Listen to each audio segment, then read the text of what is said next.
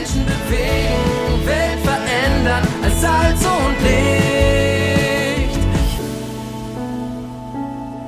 Hoffnungsgeschichten. Hundertmal von Gott bewegt. Ein Podcast der Allianzmission.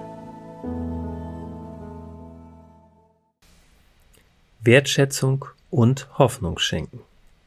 Lina und Thomas Menke sind Missionare in Paraguay. Thomas berichtet von einem siebenjährigen Jungen. Ich kann nicht lesen und schreiben. Wo mein Vater ist, weiß ich nicht. Meine Mama ist oft nicht zu Hause, weil sie arbeiten muss. Meistens passt meine Tante auf mich auf, aber eigentlich kann sie mich nicht leiden. Keiner hier hat mich lieb, denn ich bin nichts wert. Gedanken eines siebenjährigen Jungen aus dem Armenviertel. Seit der Geburt nur mit dem Nötigsten versorgt, ohne heiles Spielzeug, keiner will viel mit ihm zu tun haben, der seinen Liebesmangel durch Stören und das Ärgern anderer Kinder ausdrückt. Er ist, wie andere Jugendliche in ähnlichen Situationen gefährdet, zu Drogen, Alkohol und Gewalt zu greifen.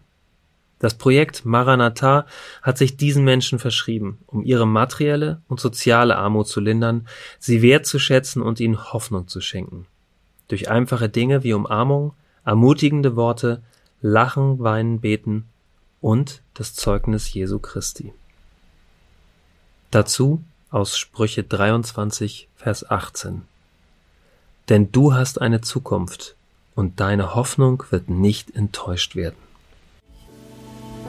Lesen und ermöglichen Sie weitere Hoffnungsgeschichten unter allianzmission.de slash Hoffnungsgeschichten.